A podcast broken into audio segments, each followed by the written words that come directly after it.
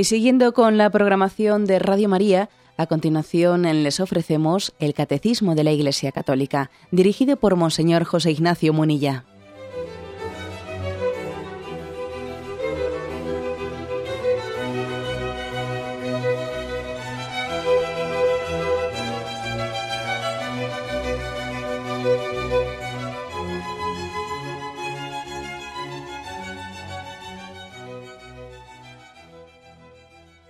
Cordial saludo a todos los oyentes de Radio María. Un día más, con la gracia del Señor, proseguimos el comentario del Catecismo de nuestra Madre la Iglesia. Nos habíamos quedado en el punto 2124, lo habíamos dejado a medio camino.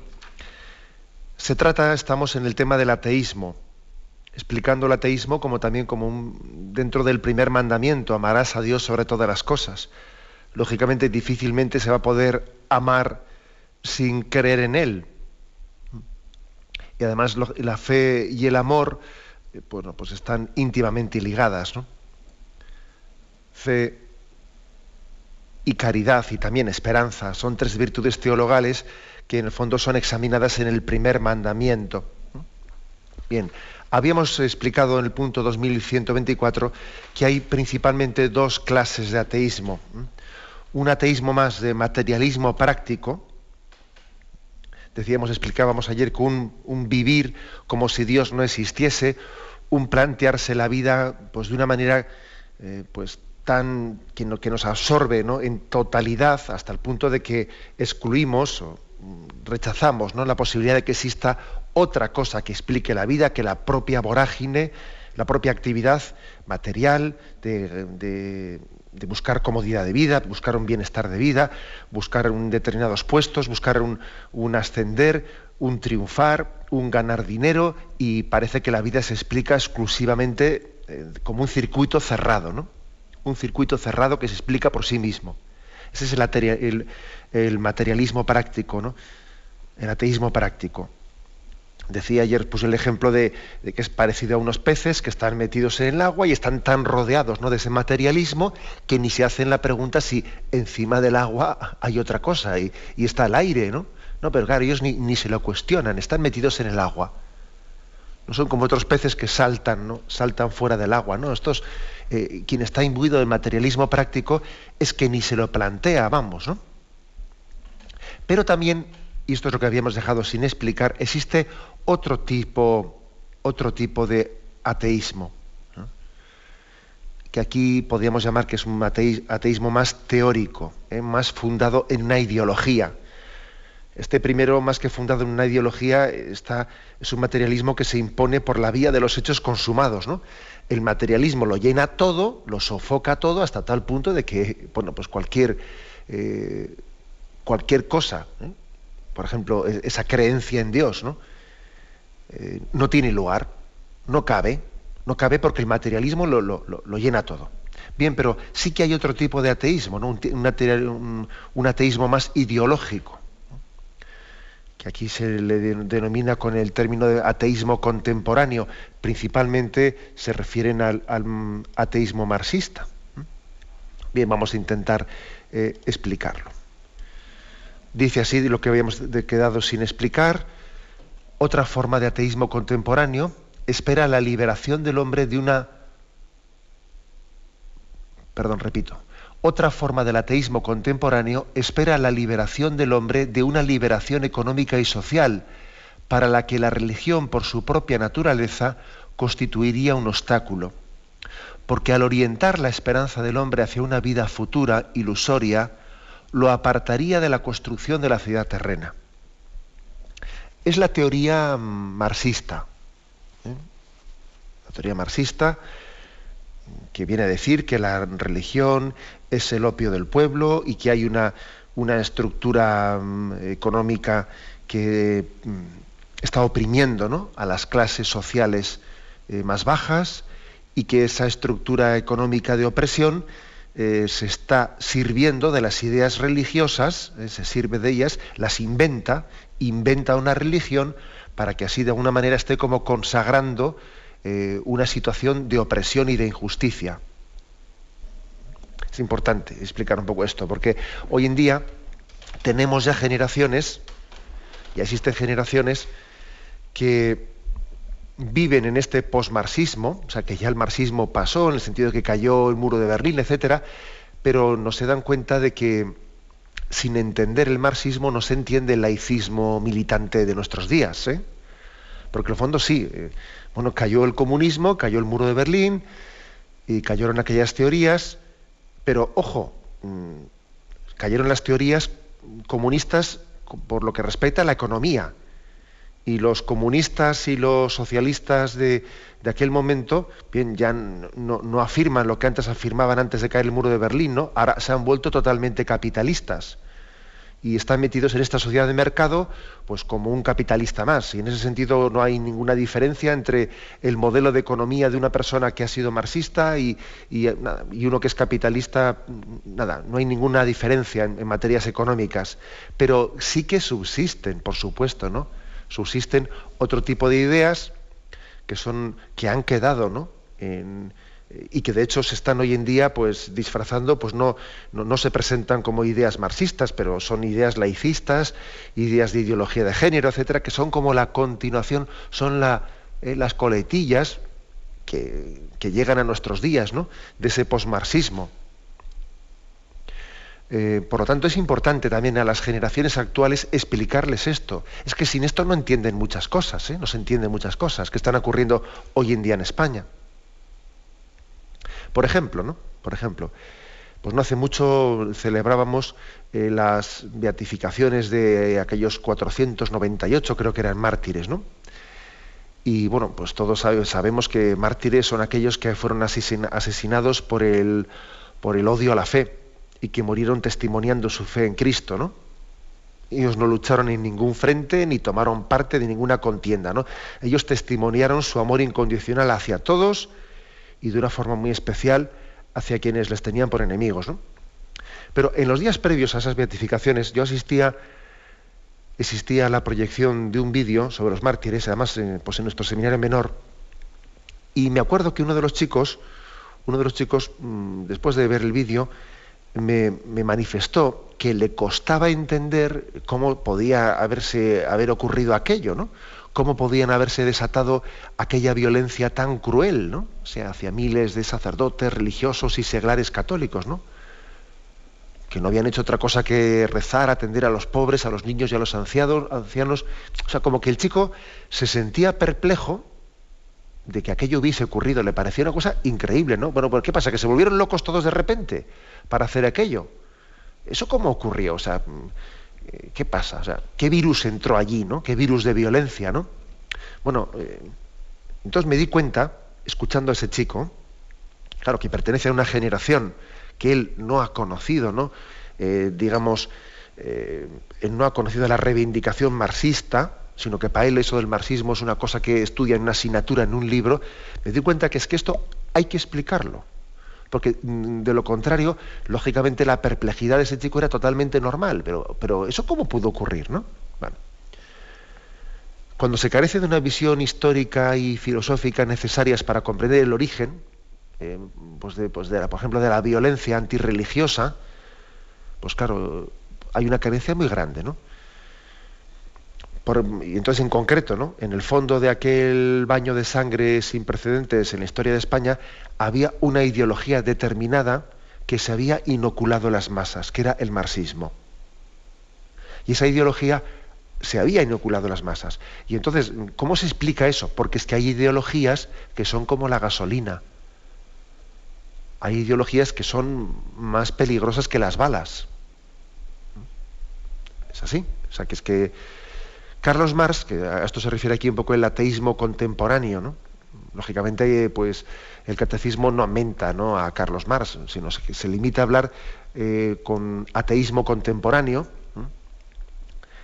eh, pues lo pone bajo, ese epígrafe, ¿no? Pero mm, es bueno que nosotros concretemos que Carlos Marx, que vivió del año 1818 a 1883, él fue el que hizo famosa la expresión de que la religión es el opio del pueblo. Es el opio, es como una droga. ¿eh? La religión es el opio del pueblo. Dice él que la religión no serviría sino para que los pobres se resignen a su destino en esta vida. consolándose los pobres de que en la siguiente vida pues no, no lo estarán pasando tan mal, ¿no? Es como un engañabobos que te dice, venga, tú aquí sigues siendo pobre, tú abraza tu cruz, abraza tu cruz, aquí abraza la pobreza, y en la siguiente vida, ¿eh? ya allí serás rico para Dios, ¿no? Entonces, él dice, la, religión se ha inventado para esto, ¿no? Es, es el opio del pueblo, se ha inventado para tener a la gente pobre contenta. Claro, pero ¿qué ocurre? Que como esta interpretación no se compaginaba fácilmente con todas las obras sociales de la Iglesia en favor de los más pobres y desheredados, pues el marxismo, curiosamente, atacó sin piedad a todos los religiosos que se dedicaban al, ejercicio de la caridad, que atendían enfermos, que atendían ancianos, ¿no? Los atacó sin piedad, afirmando que no tenían, que estos religiosos que se dedicaban a la caridad, que no tenían otra finalidad que tranquilizar la conciencia de los ricos bienhechores. ¿eh? Y que estaban allí eh, ayudando a los pobres, pero bueno, en el fondo lo que hacían es porque estaban intentando, como les daban limosnas, limosnas para ayudar a los pobres, estaban intentando como tranquilizar la conciencia de los ricos, ¿no? Para impedir la revolución. Entonces, menos limosnas y menos ayudar a los pobres y más revolución. Entonces, las ideas marxistas, a los primeros que, eh, pues que que asesinaron fueron precisamente a los religiosos que atendían a los, a los pobres. ¿no? Estoy acordando de un, episodio de la persecución religiosa de España, de unos hermanos de San Juan de Dios que, estaban en, atendían eh, a los enfermos del manicomio. Y los milicianos llegaron a por ellos pues en la hora en la que ellos estaban eh, comenzando a distribuir la comida y bueno, llegaron allí, los cogieron, se los llevaron, los mataron al poco tiempo y, los enfermos se quedaron sin comer ya. es decir, ya ese día ya se quedaron sin comer, ¿no? Es decir, voy a, en nombre de la justicia, voy a matarles a estos y, luego y a los enfermos no les, no, les, dieron de comer, por cierto. ¿Eh? Se fueron, los mataron y, y, quién atendió a esos enfermos, ¿verdad? En nombre de la revolución hacemos cosas tan, vamos, tan bárbaras como esas, ¿no? Bueno, pues esta es la explicación ideológica. ¿eh? Si uno piensa que la religión es el opio del pueblo y que las obras de caridad son, son una especie de tranquiliza conciencias de los que han dado limosna, ¿no? Para no hacer la revolución. Bueno, pues claro, eh, se van introduciendo una serie de, de ideologías que después, vamos, son como la gasolina para después que alguien encienda la cerilla y provoque la violencia. Marx afirmaba que la condición sine qua non para, para que el hombre se realice es negar la existencia de Dios. El hombre, decía él, solo podrá alcanzar su plenitud después de derribar a los dioses de su trono. Si no, el hombre no puede alcanzar su plenitud. ¿Eh? En su opinión, pues él dice, Carlos Marx, que de la misma forma que los trabajadores están esclavizados por el capital, ¿eh? producto de su propio trabajo, es el capital, es el dinero el que les, eh, pues el que les tiene esclavizados. ¿no? Así también los hombres están dominados por el producto de su propio cerebro, sus creencias religiosas. Ellos están como esclavos, por una parte, del capital que tiene el empresario. Entonces hay que quitarle el capital y expropiarlo para que no le siga teniendo esclavo. Es el sistema comunista. Bueno, pues también dice, hay otra esclavitud, que no es la del capital. La otra esclavitud, dice Carlos Marx, es inventada por tu propio cerebro, es tus creencias religiosas, que te tienen atado y te impiden la revolución. Y te están diciendo, tienes que ser bueno, tienes que en esta vida aguantar para que la siguiente vida, etcétera, etcétera, ¿no? Bueno, pues esta es la visión marxista, ¿no? Y luego el marxismo pues, no pudo ser más claro a la hora de llamar a la violencia llamaba a colgar eh, a los capitalistas de las farolas más próximas. Eh, decía Carlos Marx, cuando llegue el momento no disfrazaremos nuestro terrorismo. Lo decía así, es una frase literal de él, ¿no? Cuando llegue nuestro momento no, no disfrazaremos nuestro terrorismo. Claro, y no lo disfrazaron, claro. Bueno, pues hay que decir que además que, como el marxismo, a diferencia del cristianismo, ¿no? Como el marxismo dice que cada persona es producto de su clase social, pues no hay esperanza alguna de que, nadie, nadie pueda cambiar. Uno que es hijo de la clase capitalista, no cabe esperar que él cambie y ayude a ningún pobre. No, no hay que acabar con él. ¿eh? No cabe la redención personal, no cabe la conversión personal, sino solo la revolución de clases, ¿no? una revolución violenta que habría de liberar a la clase proletaria de la clase capitalista. Bueno, pues es que esta es la historia, ¿no? Que a veces las nuevas generaciones desconocen. Y, y uno de los motivos que llevan al marxismo a justificar plenamente la violencia es este, que no se reconoce la dignidad del individuo. El individuo es, forma parte de una clase social. Es de la clase social, de los pobres o de los ricos. ¿no? La persona es anulada, es absorbida por el colectivo revolucionario, por el partido, por la causa. Lo que importa no es la, no es la persona, importa la causa, importa el partido. Anulado el individuo, el marxismo incita a los prejuicios basados en la clase social y promueve la violencia. Claro, si el marxismo no, mira si una persona es buena, si una persona qué sentimientos tiene, no, no, mira de qué clase social es. ¿eh? Y entonces, claro, pues incita a los prejuicios basados en la clase social. Los ricos son así, los pobres son así. Y entonces promueve la violencia de unos contra otros. ¿no? La verdad es que nosotros tenemos muy claro que una persona cada uno es único e irrepetible ¿no? delante de Dios. Y habrá ricos buenos, habrá ricos malos y habrá de todo en la vida, ¿no? Pero claro, porque nosotros no tenemos ese concepto de clases sociales, ¿no? Creemos en las personas, con nombre y apellidos, ¿no? No en las clases sociales, ¿no? Bueno, al, anular la persona eh, en pro de una clase social, en el fondo Carlos Marx estaba actuando de un modo muy semejante a Hitler ¿eh? y al nazismo, que también encuadraba a las personas por razas. Si a Marx lo que le importaba era de qué clase social es, rico o pobre, a Hitler lo que le importaba es de qué raza es, ario o no ario. Pero tampoco le importaban las personas. ¿eh? Es que curiosamente, una vez negado a Dios, cuando uno niega a Dios, que es el auténtico garante de la dignidad del hombre, la auténtica garantía de que el hombre es algo grande es Dios mismo, ¿no? Cuando alguien niega, ¿no? Niega a Dios, eh, pues el marxismo y el nazismo así lo hicieron, ¿no? Pues sus consecuencias son terribles, porque la persona, la persona deja de ser algo, ¿no? Lo que importa es que, qué clase social pertenece, de qué raza pertenece, ¿no? Y es curioso que las consecuencias funestas del marxismo y, del nazismo pues fueron Auschwitz y el archipiélago, archipiélago Gulag, ¿no? Fueron acabar con el hombre, exterminarlo, ¿no?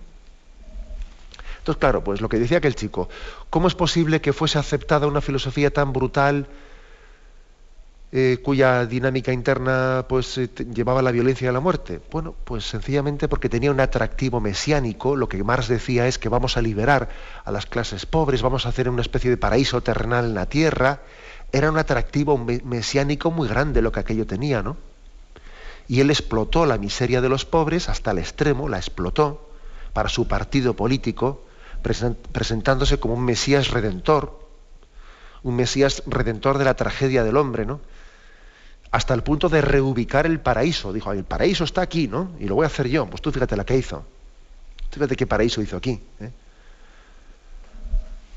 Por eso es importante, ¿no? Que también que nuestros jóvenes conozcan esto, ¿no? Que, por ejemplo, que se conozca el dato, no solo el de la persecución religiosa de España, sino, por ejemplo, que 200.000, 200.000 sacerdotes ortodoxos rusos, pues fueron eliminados, ¿no? En el momento de la revolución comunista en Rusia, 200.000. Es que yo creo que uno se marea pensando en, esos, en ese número tan elevado de sacerdotes ortodoxos que fueron eliminados en la revolución comunista rusa. ¿no? Es importante que entendamos que estas páginas tan negras de la historia de Europa no pueden explicarse solamente por un contexto sociopolítico, sino que su comprensión tiene que ser también en base a las ideas erróneas que han echado gasolina al fuego ¿no? de las injusticias sociales. Claro, habría problemas sociales, claro, había injusticias sociales, ¿no? Pero alguien ha echado gasolina con unas ideas erróneas y falsas, ¿no? Existen ideologías fratricidas ¿eh? y existen ideas erróneas, ¿no? que pueden ser cómplices de, los asesinatos de los inocentes. ¿no? Aquel refrán que dice, eh, siembra vientos y recoge tempestades, pues bueno, pues bien cabe aplicarlo a este caso concreto. Pero bien, nos hemos pasado en el tiempo, tenemos un momento de reflexión y continuamos enseguida.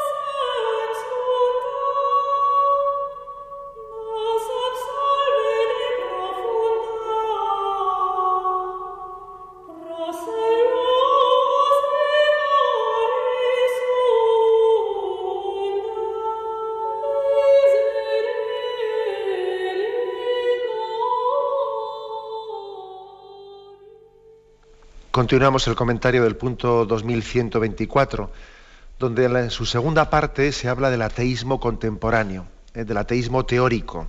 Eh. Ese ateísmo teórico que estábamos comentando que principalmente pues, se encarnó en el marxismo. La acusación de Carlos Marx era de que la religión pretende que el hombre se evada de sus esperanzas humanas para consolarlo con una esperanza teologal.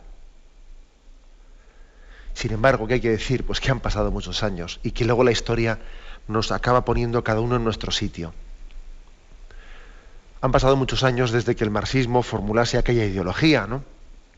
Y entre tanto hemos sido testigos, por poner un ejemplo emblemático, de cómo los obreros católicos de Polonia, de la Polonia comunista, se apoyaban en la esperanza teologal, en el, en el más allá, se apoyaban para ver realizadas sus esperanzas de un mundo más justo aquí. Y aquellos obreros, su fe católica les sirvió para hacer frente a las injusticias de las que estaban siendo objeto por, por un gobierno tirano. Luego no era verdad eso de que eh, la religión servía para, eh, era una especie de engañabobos para evadirnos y tú esperas en el cielo y no luches aquí por la justicia, ¿no? Y el testimonio de aquellos obreros y tantísimos otros cristianos ha venido a demostrar, como afirma mm, su santidad Benedito XVI ¿no? en la encíclica Spe Salvi, que la esperanza en Dios no solo es informativa, sino dice él, es preformativa. O dicho de otro modo, nuestra fe fundamenta y sostiene todas y cada una de las esperanzas de la vida en curso. Eh, la esperanza no es, solo es espera en el más allá, sino que el más allá, esa esperanza en el más allá transforma el aquí y el ahora. ¿no? O sea que la experiencia cristiana ha superado la sospecha de una esperanza alienante. ¿no? El presente carece de futuro si el futuro no transforma el presente. El futuro transforma el presente. La esperanza de unos cielos nuevos y una tierra nueva, nos llevan a construir el reino de Dios aquí y en el momento presente, ¿no? En realidad, vamos a ser claros, ¿no? Lo que hoy estamos comprobando, ¿eh? frente a aquella teoría del marxismo, del opio del pueblo y da que te pego, ¿no? Lo que estamos comprobando es que el verdadero opio del pueblo, eso me lo habéis escuchado a mí más de una vez, ¿eh? el verdadero opio del pueblo es el materialismo, el pan y circo. Ese sí que es el verdadero opio del pueblo. pues nada, ¿no? Como tenemos todas las necesidades cubiertas, como yo vivo cómodo y además España ha ganado la Copa de Europa, ¿sabes? Pan y circo. Le tenemos a la gente contenta con un poco de fútbol y algo más, ¿sabes? y le compramos un móvil nuevo que ha nacido un móvil estos de nueva generación y, y, puedes enviar no sé qué cosas y además han hecho un plan un plan para verano que puedes mandar más mensajitos gratuitos puedes mandar 1500 mensajes por 3 euros eh, aunque sea un poco crudo lo que estoy diciendo pero este es el pan y circo este sí que es el verdadero opio del pueblo el verdadero opio del pueblo es pan y circo ¿Mm? claro que de alguna manera la falta de una esperanza con mayúsculas, la falta de una esperanza teologal, ha motivado pues, que, bueno, pues, que nuestras esperanzas terrenas se diluyan eh, pues, en, el bazar de los egoísmos de esta vida, cada uno a lo suyo. Cada uno que se busque la vida y cada uno que busque eh, su, su, comodidad y su bienestar y su calidad de vida. ¿no? O sea, curiosamente, toda aquella teoría, teoría eh, comunista que decía pues que, pues que la religión es el opio del pueblo, ha, ha, resultado, ha desembocado en esto, que el verdadero opio del pueblo es el materialismo. Entonces la verdad es que se podía hacer una pregunta, ¿no? Aquí hablamos de dos tipos de ateísmos, ¿no? El ateísmo práctico, el ateísmo, el ateísmo de, bueno, pues digamos de más materialista, más capitalista, el que vivimos aquí en esta, cultura occidental, ¿no? y el materialismo más teórico, ¿no? el que venía de Carlos Marx, de esas teorías que decían que la religión es el opio del pueblo, que, hay que, que había que quitar la religión para que, mm, para que las clases dirigentes y las clases sociales de los ricos no se justificasen en ello para oprimir a los pobres. O sea, un materialismo más capitalista como el nuestro o ese materialismo comunista. ¿Cuál de los dos ateísmos, el práctico o el teórico, ha resultado ser peor? o, digamos un enemigo más peligroso? ¿Cuál de los dos? Me acuerdo que no hace mucho tiempo, bueno, sí, hace bastante tiempo ya, que aquí corre la vida y uno, no se da cuenta. ¿eh?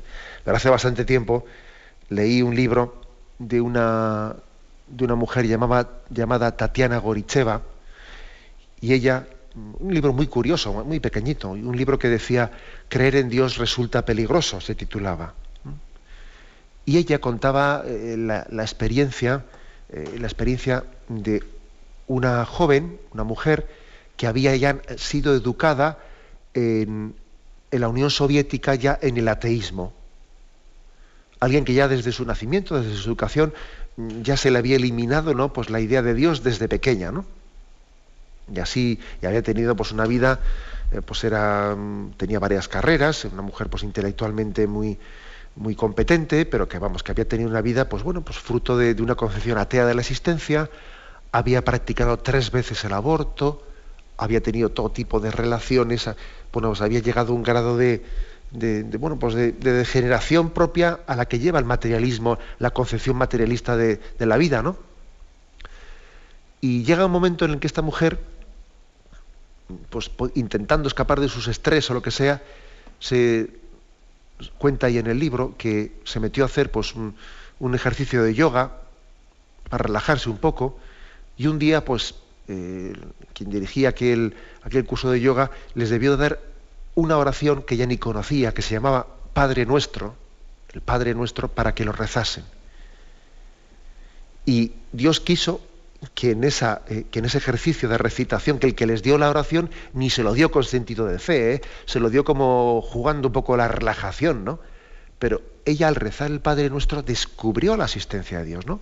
La descubrió plenamente. Bueno, ella dejó el yoga y dejó todo, pero porque había descubierto a Dios, ¿no? Y en ese momento ella tiene su conversión, em, se enfrenta, claro, el hecho de convertirse en la universidad le causa problemas, le expulsan, le quitan la cátedra, le todo, y llega un momento en el que le ponen como alternativa, pues ir el exilio, el exilio en Occidente, expulsarla de la Unión Soviética o ir a la prisión. Y ella elige el exilio, ¿no? Se va al exilio y cuenta en su libro que cuando el tren ya le expulsaba, ¿no? Le expulsaba de, había salido de la Unión Soviética, llega desde la Alemania del Este, le, expulsa en la Alemania Occidental. Ella desde el tren veía mm, al otro lado del muro de Berlín, veía algunos símbolos, algunas luces, luces de neón, veía grandes anuncios y ella pensaba, ¿no? En su ingenuidad, ella pensaba, ahí está el occidente, ¿no? Está el occidente espiritual. Eh, salgo de, esta prisión en la que la religión es perseguida, ¿no? La religión es prohibida. Voy a llegar al occidente pulmón espiritual, ¿no? Y ella veía aquellos anuncios pensando que aquellos anuncios de fosforescentes iban a ser anuncios, decía ella, ¿no? Que anunciaban la espiritualidad del hombre, ¿no? Y cuando llegó allí, pues se dio cuenta que era un anuncio de champú y otro de no sé qué. Y entonces es cuando comenzó a hacer la cruda experiencia de que Occidente vive un ateísmo práctico, no teórico, pero práctico durísimo, ¿no? Entonces yo dije, pero bueno, pues aquí la gente, si aquel gran anuncio que yo veía desde el otro lado del muro resulta que anuncia champú y anuncia no sé qué, pero aquí todo el mundo está a sus tonterías. Si aquí todo el mundo está drogado con sus tonterías, con su dinero, con su bienestar, ¿no? Claro, ¿cuál es la conclusión? Pues que entre los dos ateísmos, el práctico y el teórico, el marxista y el capitalista, en el fondo yo creo que casi es peor el, capitalista. No, para empezar, que los dos se han fundido. Los dos se han igualado. ¿eh?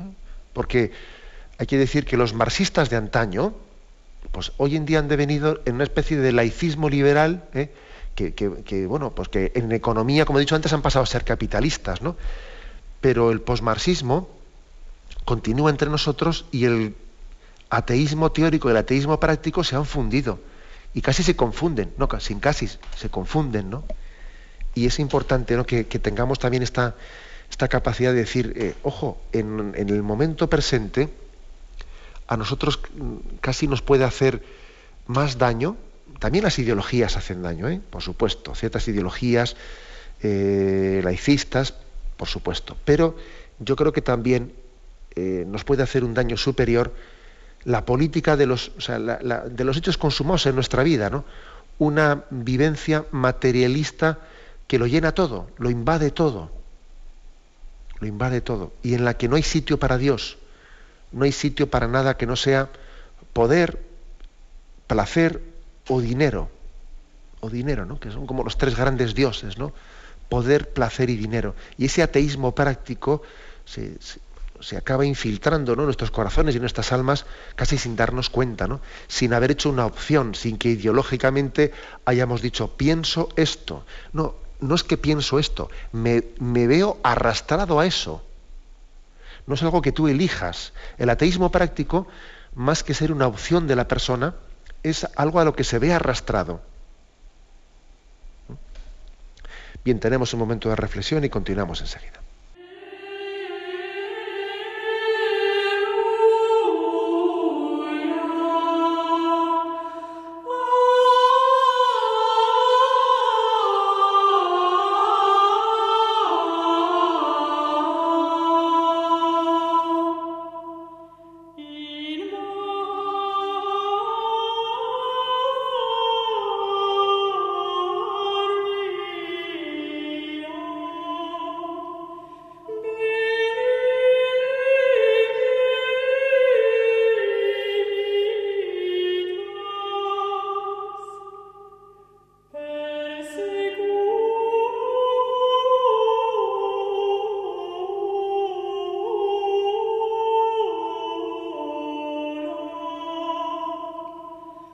Continuamos con esta edición del Catecismo de la Iglesia Católica. Estamos hablando sobre el ateísmo.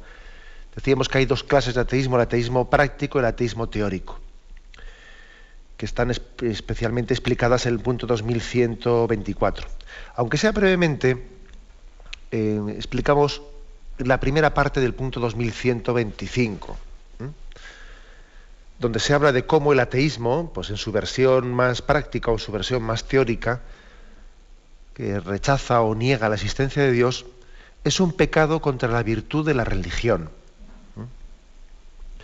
Aquí se hace una referencia a Romanos, capítulo primero, versículos, versículo 18 ¿eh? y siguientes. Lo voy a leer. ¿eh? En efecto, dice, la cólera de Dios se revela desde el cielo contra toda impiedad e injusticia de los hombres que aprisionan la verdad en la injusticia. Pues lo que de Dios se puede conocer está en ellos manifiesto. Dios se lo manifestó. Porque lo invisible de Dios, desde la creación del mundo, se deja ver a la inteligencia a través de sus obras, su poder eterno y su divinidad, de forma que son inexcusables, porque habiendo conocido a Dios, no le glorificaron como a Dios ni le dieron gracias, antes bien, se ofuscaron en sus razonamientos y su corazón insensato se entenebreció. Jactándose de sabios, se volvieron estúpidos y cambiaron la gloria de Dios incorruptible por una representación en forma de hombre corruptible, de aves, de cuadrúpedos, de reptiles. Por eso Dios los entregó a las apetencias de su corazón hasta una impureza tal que deshonraron entre sí sus cuerpos. A ellos, que cambiaron la verdad de Dios por la mentira y adoraron y sirvieron a la criatura en vez del Creador, que es bendito por los siglos. Bueno, está hablando aquí en, este pasaje, está hablando mm, San Pablo en la epístola a los romanos de la culpabilidad. La culpabilidad que tienen aquellos que, mm, que no han utilizado bien su inteligencia, se refiere a los gentiles, ¿eh? en este caso no está hablando del pueblo de Israel, sino que está hablando de aquellos que debieran de haber utilizado bien su inteligencia para desde la naturaleza, desde las criaturas, conocer al Creador. Y han utilizado mal su inteligencia y, y se han construido falsos dioses y bueno, y fijaros bien que les está reprochando, está, les está reprochando un ateísmo o, una idolatría, ¿eh? o una idolatría. Aquellos que no, que no, eh, que son gentiles, ¿no? Digo yo, ¿cuánto más se nos puede reprochar a nosotros? Porque bueno, a estos gentiles al fin y al cabo no les habían predicado el mensaje de el mensaje revelado, ¿no? Entonces lo que se les está reprochando pues es no que lo hayan rechazado, porque no, se les ha predicado. Se les está reprochando de cómo han sido tan, tan tontos o tan estúpidos, dice aquí, jactándose de sabios se volvieron estúpidos, dice. Pero ¿cómo han podido ser tan estúpidos de, de construirse falsos dioses, de construir ídolos en forma de hombre corruptible, de aves, de cuadrúpedos, de reptiles, de, ¿cómo han podido ser tan, tan necios? ¿no? ¿Cómo han podido utilizar, han podido torcer tanto su, su, razón, ¿no? entonces, la verdad es que cuando uno escucha esto dice, pues la verdad, si estos tienen ese grado de culpabilidad, ¿cuál no tendremos nosotros, ¿no? Los que, los que hemos conocido la imagen de, del Dios revelado, ¿no? Y se nos ha hablado de Jesucristo y se nos ha predicado a Jesucristo, ¿no? Y qué grado de responsabilidad es el rechazo ¿no? de, Dios, de su existencia, de, Jesucristo como el enviado de Dios. Vino a los suyos y los suyos no le conocieron, no le recibieron. Entonces, bueno, ¿eh? en principio, luego vais a ver aquí que el catecismo hace después algunas matizaciones importantes, ¿no? que entraremos en ellas mañana. Pero así de entrada, mm, claro que el ateísmo es un pecado. Luego habrá que ver eh, pues, el grado de culpabilidad de, la persona, ¿no? Pero en sí mismo, el ateísmo, claro que es un pecado, ¿no? Objetivamente hablando, contra la virtud de la religión. Porque es que, claro, eh, estamos hablando de que Dios se revela, Dios se descubre, Dios viene a nosotros y nosotros en nuestra dureza de corazón no le recibimos, ¿no? Parece como que nos molesta, parece como si me quitase me quitase a mí mi, puesto, ¿no? Porque es como si yo estuviese yo entronizado en mi yo y yo fuese yo el centro, ¿no? Entonces, claro, si, si confieso a Dios, si confieso su existencia, parece que es Él el que es Dios, a Dios a quien tengo que dejarle yo, eh, pues ese trono, ese puesto de realeza en mi vida. Yo tengo que... Entonces, bueno, ojo, ¿eh? que, que por supuesto que el hombre tiene, ¿eh? tiene también una responsabilidad moral, de su increencia. ¿Mm? Y de esto hablamos pocas veces, que en los santos evangelios pues eh, también se habla de ello, ¿no? Y habla del que el que no crea, ¿eh? el que no crea, habla también de la, de, la posibilidad de que la condenación esté referida al rechazo explícito de la fe culpable por parte del hombre. ¿Mm? Que no seremos únicamente juzgados por el Señor, pues eh, del amor.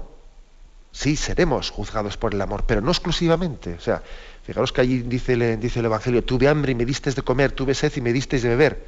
Pero también dice al mismo tiempo, el que crea se salvará y el que no crea y el que rechace, ¿no? la fe y sea culpable de ese rechazo, se será condenado. Ojo, también dice eso el Evangelio. No podemos arrancar esa página, aunque a esta cultura actual le resulte antipática. El Evangelio tenemos que aceptarlo en su integridad. Luego, no solo vamos a ser juzgados por Dios por la caridad, también por la fe. También por la fe. ¿Eh? luego también puede existir una culpabilidad en el rechazo de la fe, ¿no? en ese cerrarnos cerrarnos al don de Dios revelado, o incluso, como dice este texto de Primera de Romanos capítulo primero, eh, que podemos ser culpables de no utilizar bien la razón para, para, mm, para concluir en la lógica humana, eh, en el razonamiento humano, que ha tenido que haber un creador que, que ha creado el mundo, ¿no? Las criaturas no existen sin creador y por no haber utilizado bien esa capacidad de conocimiento de la verdad que Dios ha dado al hombre, también aquí la carta de los romanos les habla de necios, ¿no? Luego, ojo, el hombre también es eh, responsable eh, de, su, acto de fe, de su acto de apertura ante Dios. Hay en, ese, en el interior de la conciencia del hombre, en ese abrirse o cerrarse ante Dios, hay una responsabilidad moral aunque luego, pues, lógicamente, habrá condicionantes, ¿no? Como luego aquí el catecismo afirma, pero yo creo que esto lo vamos a dejar para mañana, porque si hablamos, si nos metemos en el siguiente tema, vamos a quitar el tiempo a los oyentes y no queremos hacerlo. ¿eh? Mañana continuaremos, si Dios quiere, con este punto 2125 que hemos iniciado. ¿eh? Ahora vamos a dar paso a la intervención de los oyentes. Podéis llamar para formular vuestras preguntas al teléfono 917 107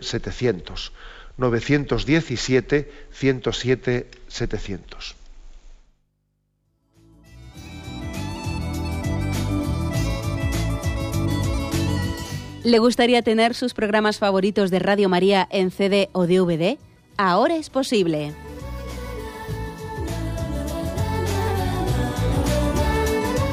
Le sugerimos que primero se informe en qué formato de audio lo puede escuchar en su equipo, DVD o CD, teniendo en cuenta que no todos los lectores de CD pueden reproducir el formato digital MP3 en el que enviamos nuestros programas.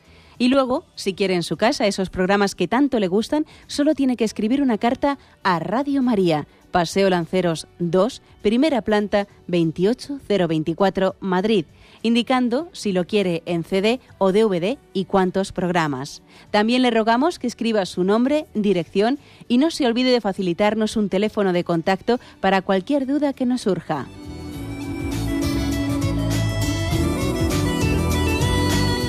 Radio María, más cerca de usted.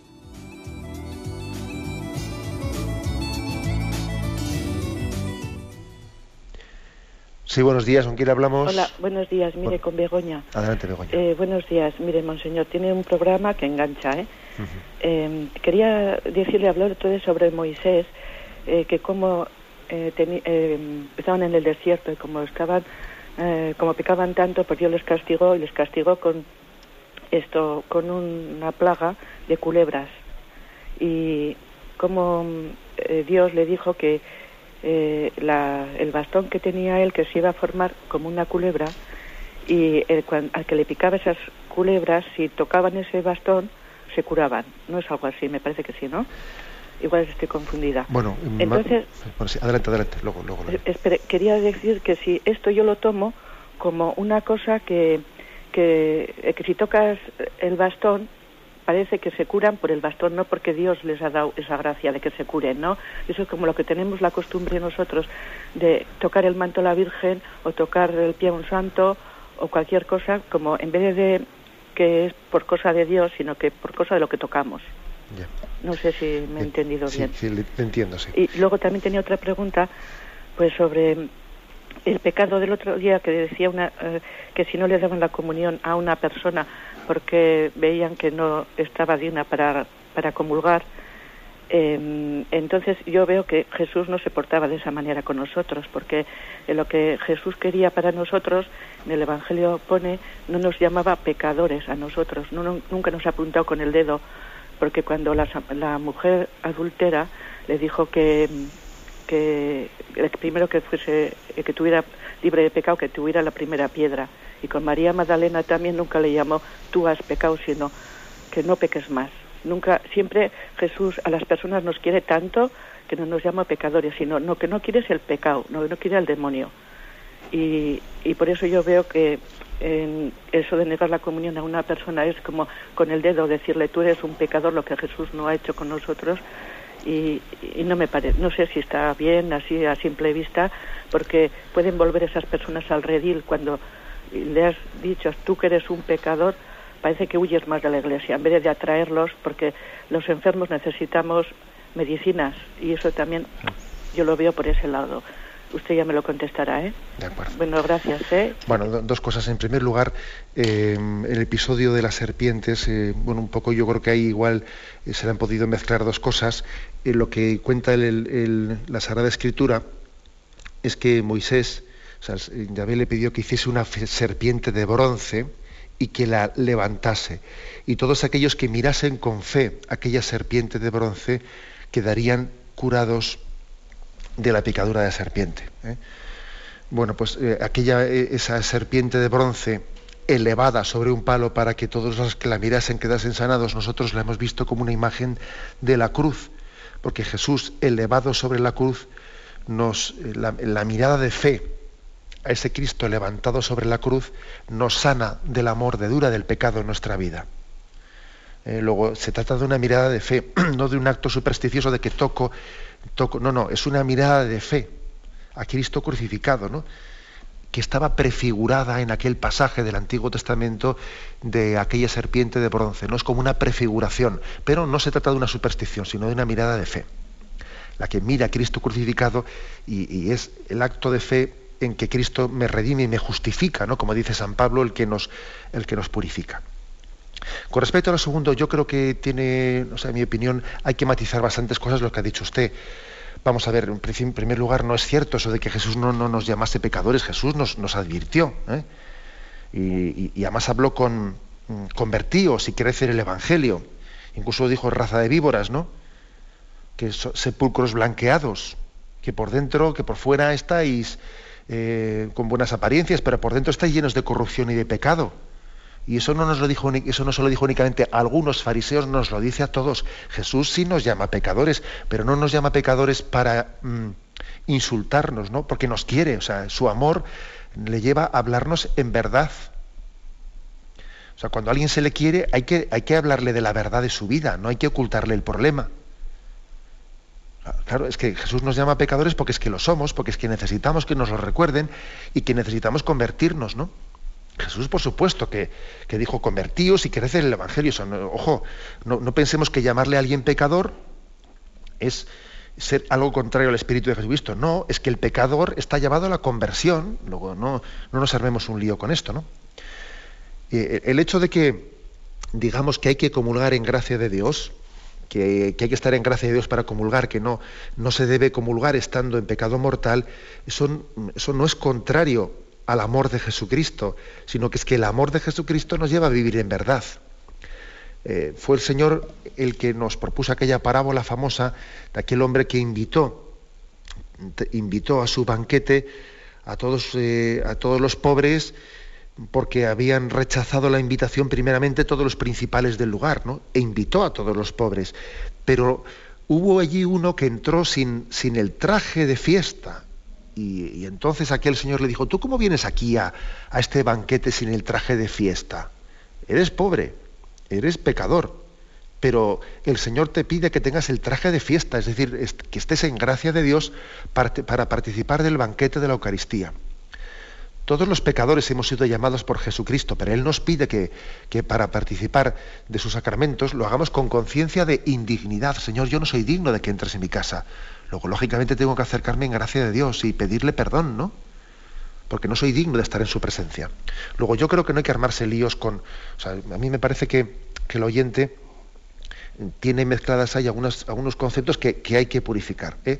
El, Señor, mm, llamarle, cuando Jesús nos llama pecadores, lejos de, de, estar ofendiéndonos, nos está amando, porque nos está diciendo la verdad. Y lo mismo hace la Iglesia en su predicación, ¿no? Cuando nos dice, convertíos de vuestro pecado, bendito sea Dios que nos dice eso, porque es que nos quiere, y nos quiere en verdad. Adelante, vamos para un siguiente oyente. Buenos días. Buenos días, don, don José Ignacio. Muy, muy agradecido por su programa.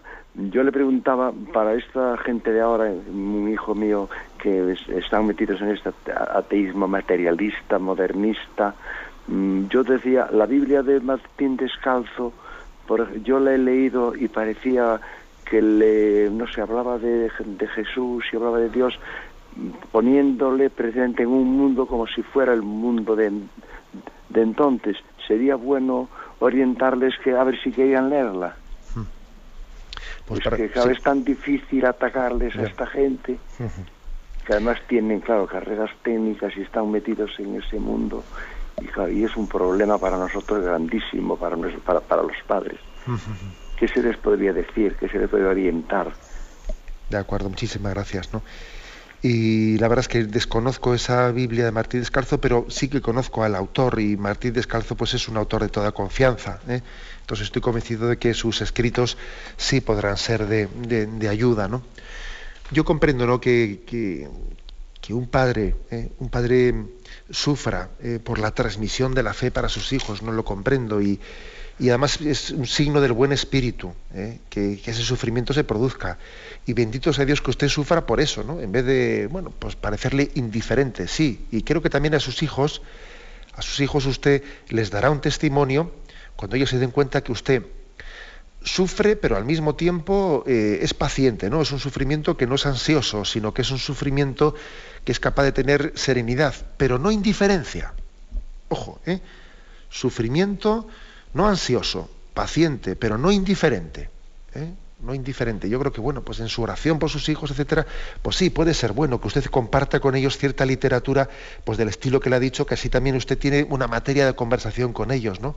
Ojalá también, pues con motivo de algún regalo, de, algún nacimiento de un nieto, o de lo que fuera, usted puede introducirles. El nacimiento de los nietos, yo creo que también es otro momento de gracia, ¿no? Un momento de gracia para hacer presente ahí la, eh, el don de Dios, ¿eh? el don de Dios.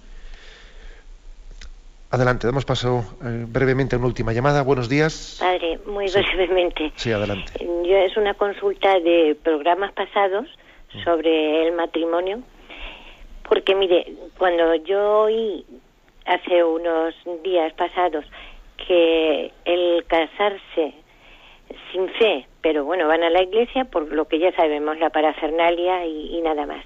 Pero si van sin fe, si luego no practican, es un sacrilegio. Y yo es la primera vez que lo oía. Y me impactó mucho porque ya se sabe que, que no está bien, que van en pecado, que hasta incluso comulgan. Pero es que yo lo que veo ahí, padre, es que la iglesia no la iglesia, sino en ciertas parroquias y en ciertos sitios, los sacerdotes nunca han nombrado que casarse sin esa fe, sin ese convencimiento, sin ese nada, se comete un sacrilegio. Es la primera vez y eso sí se debía de decir más. Sí se debía de proclamar más porque incluso yo en ese sentido mm, no me callo cuando digo vamos sin fe me meto yo bueno yo ya estoy casada más que casada ya he casado hijos. Pero y cuánto se sufre cuando ves que bueno si tienes que respetar hasta cierto punto pero diciendo las verdades eso no está bien. Y como no está bien no está bien incluso en personas catequistas. ¿Qué vamos a hacer? Es su día, es que está así, es que hay que apoyarlo. Muy bien, no, apoyarlo no, tienes que compartirlo, comprenderlo, llenos de cariño, somos sus padres y, comprender la situación, por desgracia, que tenemos hoy. Pero tampoco apoyarnos ni decirle, hijo mío, sí es verdad, lo está haciendo todo el mundo. Como lo está haciendo todo el mundo, unos más. No, eso no está bien. Y yo te tengo que, que ir y acompañar, aunque sea en contra de mi voluntad, porque eres mi hijo pero de todo eso que ya sabemos y que tenemos que luchar incluso con los mismos que estamos dentro del apostolado y de la catequesis, y con nosotros mismos, mismos padres. Disculpe que le, que le cortemos porque tenemos el tiempo ya encima. ¿eh? Bueno, pues yo creo que, evidentemente lo que, lo que expresa el oyente eh, pues es, es cierto. Es decir, yo pienso que no existe caridad sin verdad. No existe caridad sin verdad, ¿no? Y como he dicho un poco a la, señora anterior, que cuando hablaba de, que, bueno, pues si decirle a alguien, eh, eh, decirle que es pecador, puede ser algo contrario a la, caridad. No, no es algo contrario a la caridad. Hay que ver las formas de decírselo, que no sean eh, formas inmisericordes, ¿no? O, que estén expresando casi una antipatía. O sea, que las formas sean caritativas, pero eh, la auténtica caridad es la verdad. ¿eh? Con lo cual, por supuesto que también hay que decirle a los novios, oye, si vosotros os acercáis sin fe, sin fe católica, ¿no? a recibir un sacramento, estáis cometiendo un sacrilegio, porque estáis jugando con las cosas de Dios para buscar un entorno estético, estético, pero, no, pero estáis haciendo un teatro estáis haciendo un teatro, ¿no? Entonces, jugar con las cosas de Dios para hacer un teatro, lógicamente, es un grave sacrilegio. Bien, me despido con la bendición de Dios Todopoderoso, Padre, Hijo y Espíritu Santo. Alabado sea Jesucristo.